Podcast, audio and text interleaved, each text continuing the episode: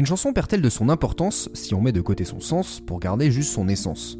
Rime à part, certains morceaux sont tellement liés à un contexte social, politique, qu'on ne les chante pas par hasard. Mais si la musique est trop bonne, elle a le pouvoir de dépasser le message. On se rappelle de bribes de phrases, mais surtout du chant, de la mélodie. Ce que ça raconte, on l'a un peu oublié.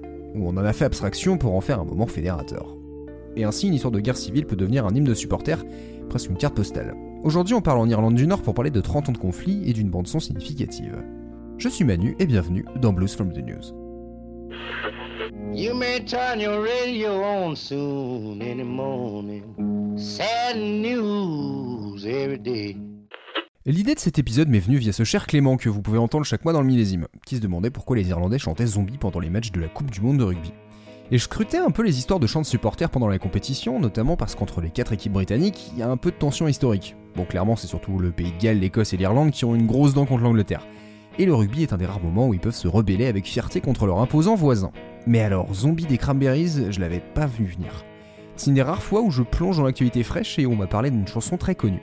Mais en même temps, il y a des trucs à raconter, à l'époque de la chanson et presque 30 ans après. Départ aujourd'hui pour l'Irlande du Nord donc, et je vais d'abord vous rappeler l'histoire du conflit. D'une part, les nationalistes irlandais, généralement catholiques, qui veulent l'unification de l'Irlande entière, et les républicains loyalistes, généralement protestants, qui veulent rester dans le royaume.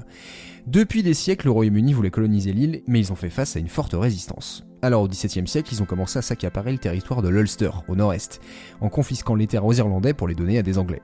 Ainsi, ils ont pu progressivement contrôler la zone et sa population, et au fil des siècles, l'Ulster est devenu très britannique. Le pouvoir été protestant et les catholiques régulièrement discriminés.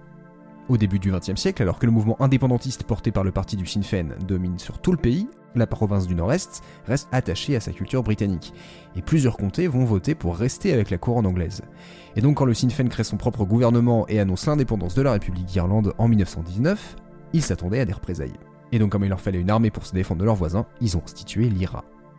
En 1921, après deux ans de conflit, un cessez-le-feu est mis en place qui va mener à un traité pour mettre fin à la guerre d'indépendance, avec la création de l'Irlande du Nord et donc deux gouvernements en place. À peine deux jours après l'instauration de l'Irlande libre, l'Ulster annonce quitter le pays pour être relié au Royaume-Uni. Un nouveau conflit, cette fois intérieur, commence donc juste après l'indépendance entre Nord-Irlandais, ou plutôt entre le pouvoir britannique et les rebelles irlandais. Les tensions sont présentes mais discrètes sur les prochaines décennies. Mais les années 60 vont relancer la révolte. Les pro-Irlande célèbrent le cinquantenaire du soulèvement face au pouvoir anglais, et les loyalistes s'inquiètent et créent leur armée de volontaires.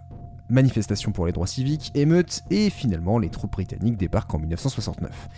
Pour l'anecdote, elles vont y rester jusqu'en 2007.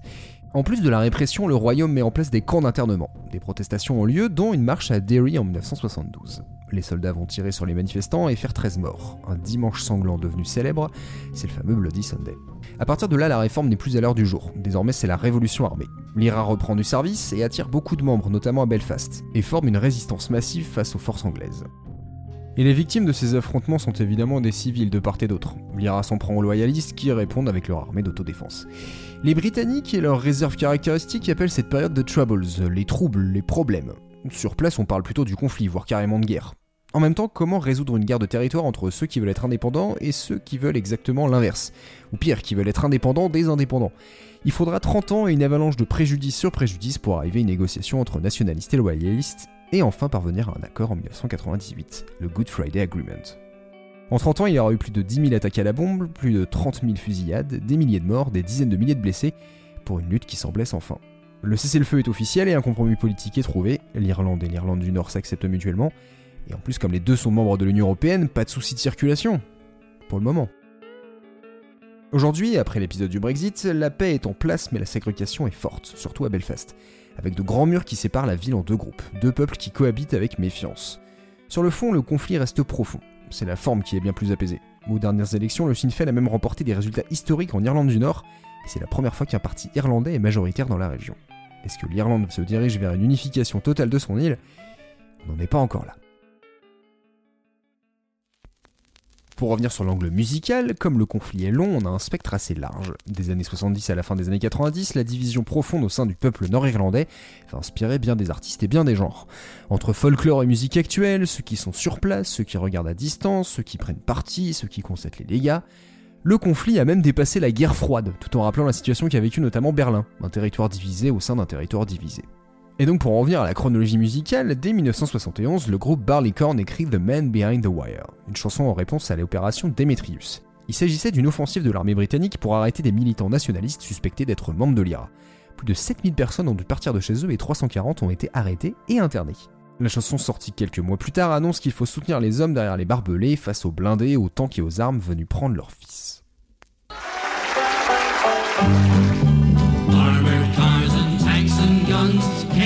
Take away our sons, but every man will stand behind the men behind the wire.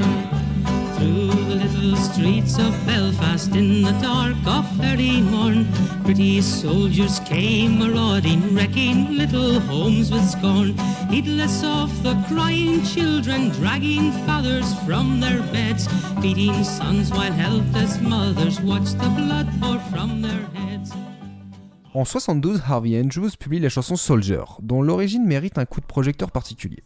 À Belfast l'année précédente, l'IRA avait lancé une valise contenant une bombe dans un poste de police, et un soldat anglais a eu l'instinct de protéger les civils dans la pièce en utilisant son corps comme bouclier. Le sergent Michael Willett sera mortellement blessé par un morceau de métal, et quand il a été sorti du bâtiment, des républicains irlandais l'ont acclamé, applaudi, sous le regard médusé des autres soldats. L'ennemi, le meurtrier, était devenu sans réfléchir le sauveur, comme si l'humanité reprenait le contrôle quand la tête n'a pas le temps de chercher des raisons. C'est un regard original sur la vie d'un soldat jusqu'à son sacrifice, un morceau qui a été malheureusement récupéré par les loyalistes pour faire de Willets un héros militaire, alors que Harvey Andrews voulait souligner l'absurdité de la violence.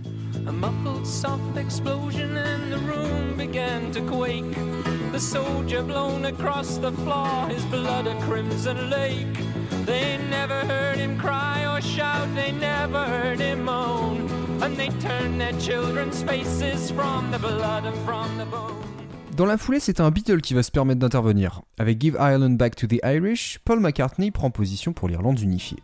Or, le morceau de l'anglais aux origines irlandaises ne passe pas trop.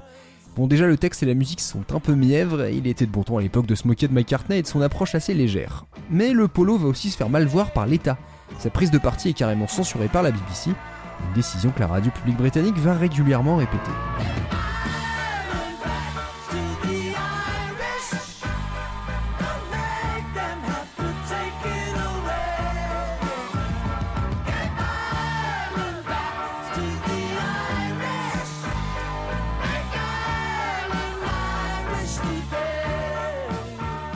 Et en même temps que McCartney, c'est son copain Lennon qui va écrire une chanson avec Yoko Ono, The Luck of the Irish. Ça sonne comme une balade, mais les deux comparses sont bien plus acides. Ils vont se pencher plus largement sur la domination de la monarchie anglaise sur l'île, comment elle a, je cite, torturé, affamé et violé l'Irlande. Et ils vont même en écrire deux, avec Sunday Bloody Sunday, sur le massacre de la manifestation de Derry. Et c'est pas celle de YouTube.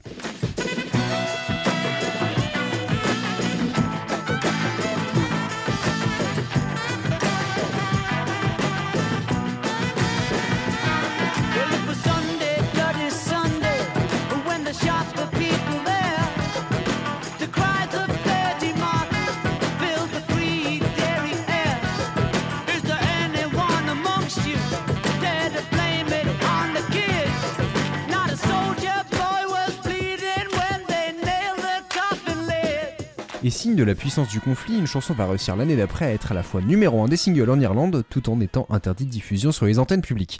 The Helicopter Song du groupe Wolfstones raconte sur une musique bien guillerette l'histoire bien réelle de l'évasion de trois membres de l'IRA de la prison de Dublin en hélicoptère. Pour vous dire à quel point c'était frais dans les esprits, l'évasion a eu lieu en octobre 73, la chanson était sur les ondes en novembre.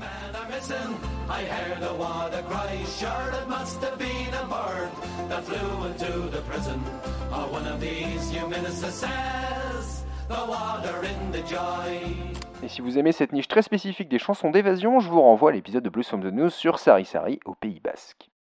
Arrive ensuite une preuve qu'on peut mettre la musique qu'on veut sur le propos qu'on veut. Belfast de Bonnet M. C'est la grosse époque disco en 77 et donc on peut danser sur un message d'incompréhension face à la haine, lui-même pas toujours compréhensible. Mais bon, au moins il s'inquiète.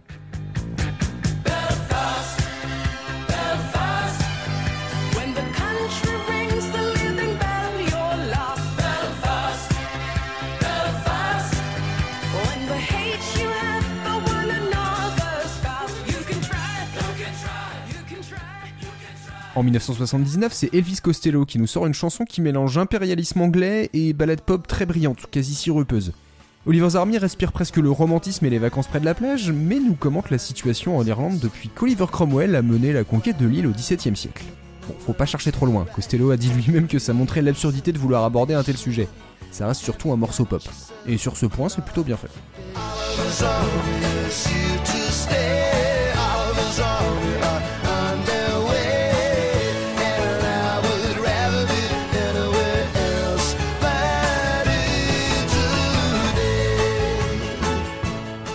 À l'urgence des débuts, aux réponses musicales face au premier conflit, succède la violence de l'habitude, ou l'habitude de la violence, les deux marches. C'est la banalité des barricades et la survie sur long terme.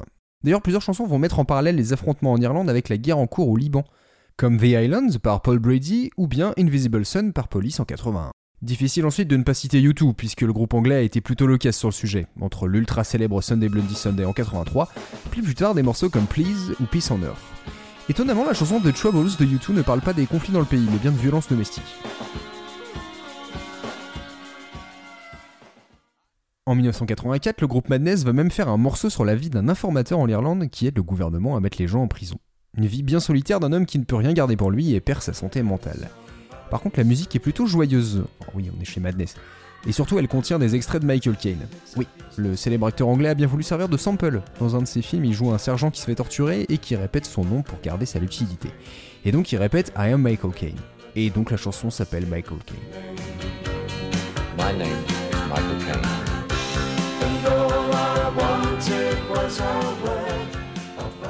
On a aussi la vision des stars locales, Gary Moore et Phil Lynott, anciens membres du groupe Thin Lizzy, qui sortent en 85 une power ballade bien d'époque, Out in the Fields, qui sonne comme une musique d'une scène de montage, mais aborde les conflits dans les champs, dans les rues, et la mort qui n'est jamais loin.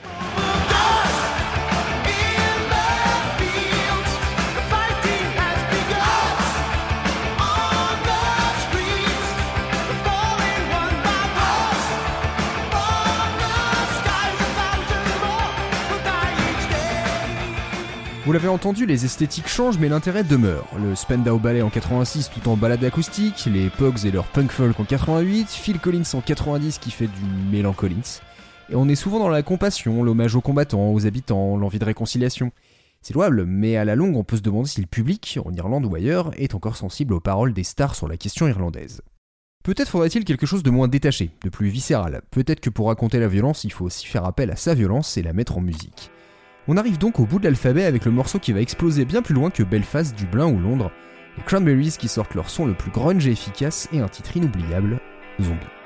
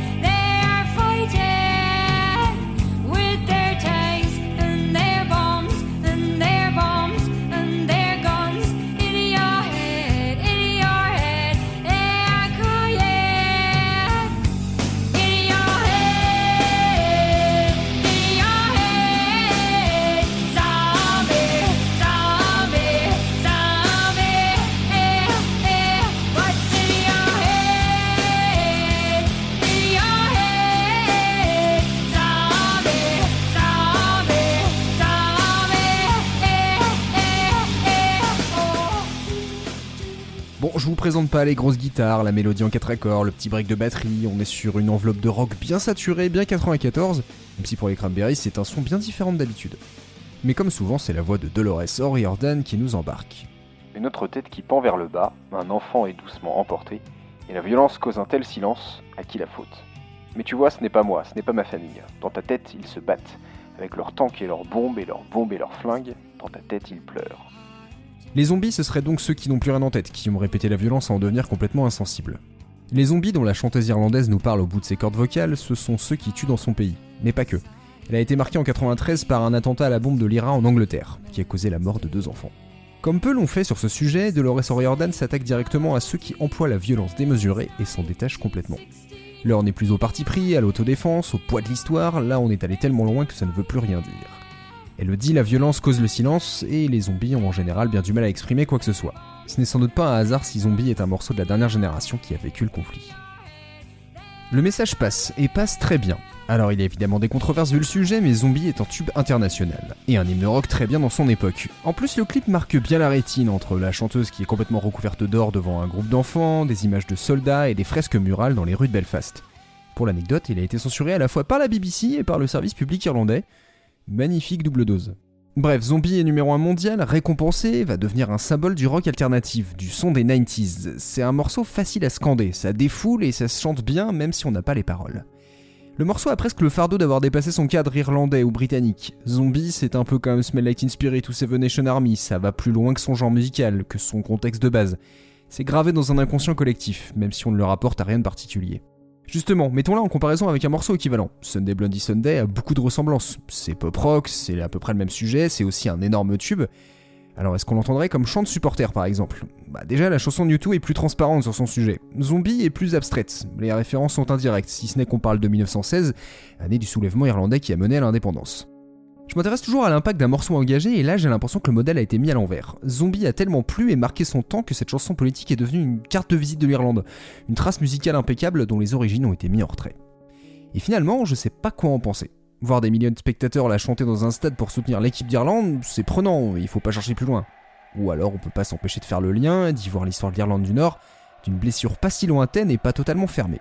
Je dirais que c'est aux Irlandais de juger. On a tendance à aseptiser les événements sportifs. Et clairement, ce sont pas les fédérations qui vont inciter les supporters à chanter des morceaux engagés. Donc si on les chante, c'est pas complètement par hasard. On sait que les gens la connaissent, même si ça parle d'une guerre. D'ailleurs, ça a fait pas mal débat chez eux, même si encore une fois, il n'y a pas d'opinion dans la chanson. C'est surtout une question d'image. En fait, vous êtes libre de la prendre au degré que vous souhaitez. C'est un propos limpide sur la violence armée qui brise notre humanité, mais plus trivialement, c'est un gros son mémorable qui vient d'Irlande. C'est tout ça, et c'est que ça. Merci d'avoir écouté cet épisode de Blues from the News, j'espère qu'il vous a plu. Pensez à le partager si c'est le cas et à parler du podcast autour de vous. Si vous avez d'autres exemples de morceaux sur le sujet, vous pouvez me les envoyer sur Instagram, Twitter, sur Facebook ou sur notre serveur Discord, et on fera une playlist un peu exhaustive. Si vous aimez Tartine ta culture et que vous voulez nous aider financièrement et avoir des contenus supplémentaires, vous pouvez aussi rejoindre notre page Patreon. On se retrouve bientôt avec le cinquième numéro du millésime, mais aussi un nouveau portrait d'un groupe qui a fui la lumière dans Lights Out, et prochainement pour le 23e numéro de Blues from the News. Et si vous avez des idées de sujets à traiter, n'hésitez pas à venir m'en parler. Je vous souhaite une très bonne journée, bonne digestion et à très vite.